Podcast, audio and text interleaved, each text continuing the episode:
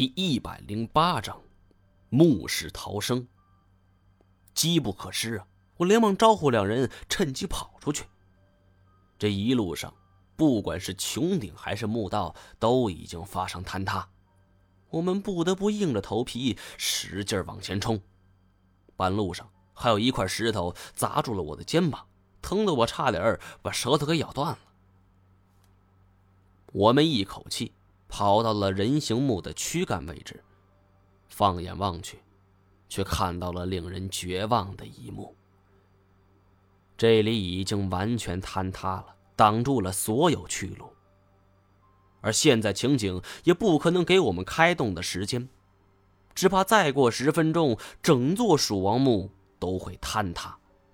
届时，我们就得跟这蜀王老儿躺在一块儿。见了没有去路，叶欣欣瘫倒在地，周围还有石头不断落下。我不甘心就这么交代在这儿了，拉起他继续往前走。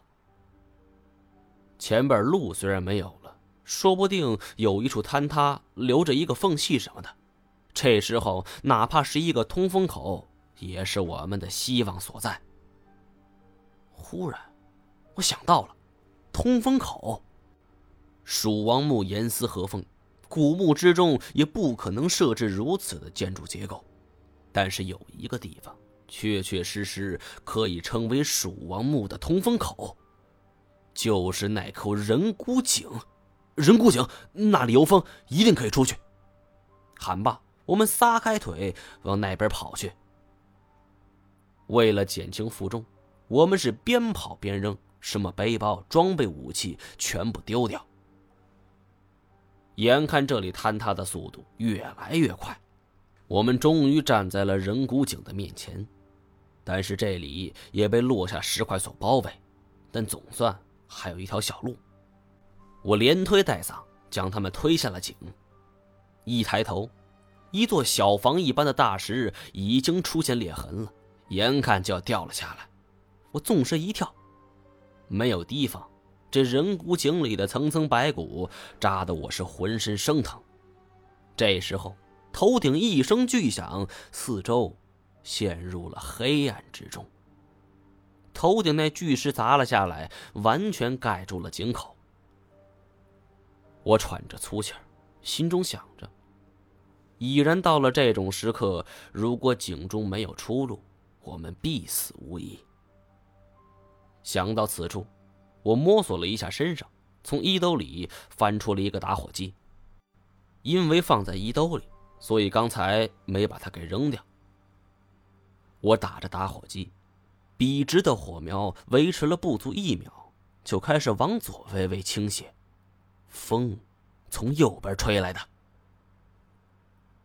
我们扒开了层层白骨，时间过去了几百年，这里又处于风口。这些白骨早已是脆弱不堪，稍微一碰就碎裂了。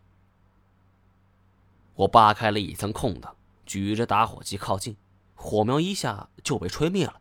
就是这儿，我惊喜的叫出了声。不过，却面临着一个麻烦：如果想要出去，我们必须拆掉面前这几块砖。可是丢掉装备的话，连工兵铲之类的也全部丢掉了。该怎么拆砖呢？徒手吗？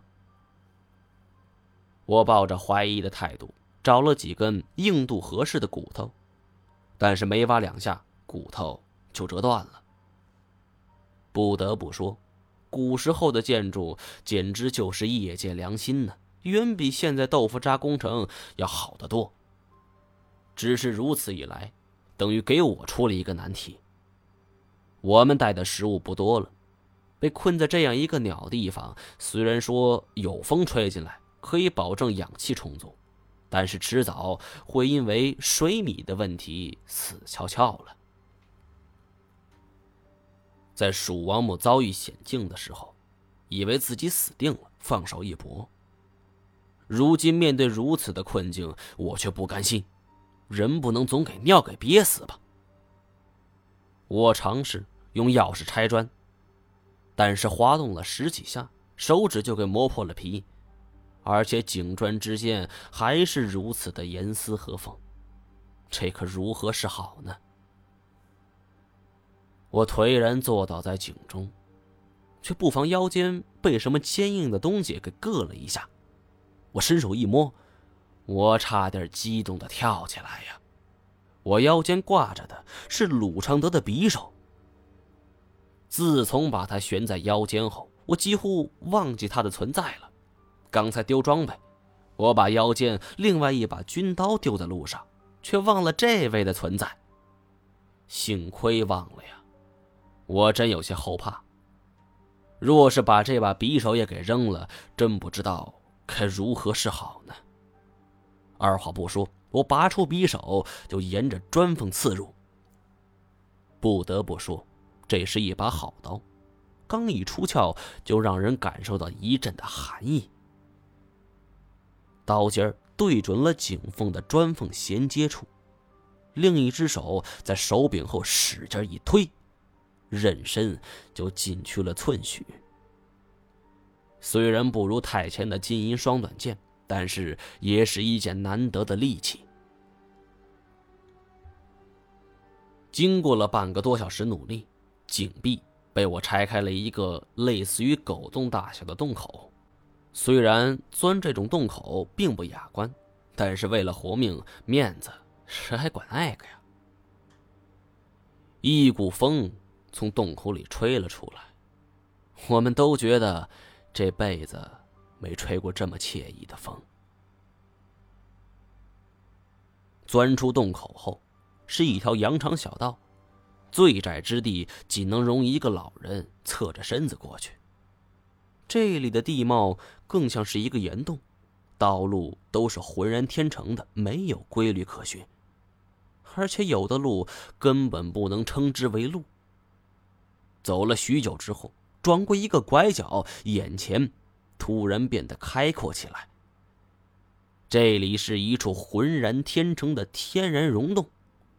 造型各异的石钟乳在我们头顶矿灯的照射下，发出了粼粼色彩，煞是好看。逃过了一劫，我们的心情也格外放松。我们决定就地休整，先吃点食物，然后顺着岩洞寻找出路。溶洞形成一般都有水流作用，顺着水源走出这里，问题。应该不会太大。吃过了东西，又休息了一会儿，叶欣欣问我出去后有什么打算。我想了一想，找严显江。叶欣欣见我眼神坚定，也知道我说服不了他，他也劝服不了我。真不知道我们当年是怎么在一起的。单战伤势过重。早已经浑浑的睡去了。叶欣欣抬起头来看着我，忽然道：“我告诉你，严显江在哪儿？你把你的实验报告给我，怎么样？”好了，以上就是我为大家播讲的第一百零八章的全部内容了。感谢您的收听。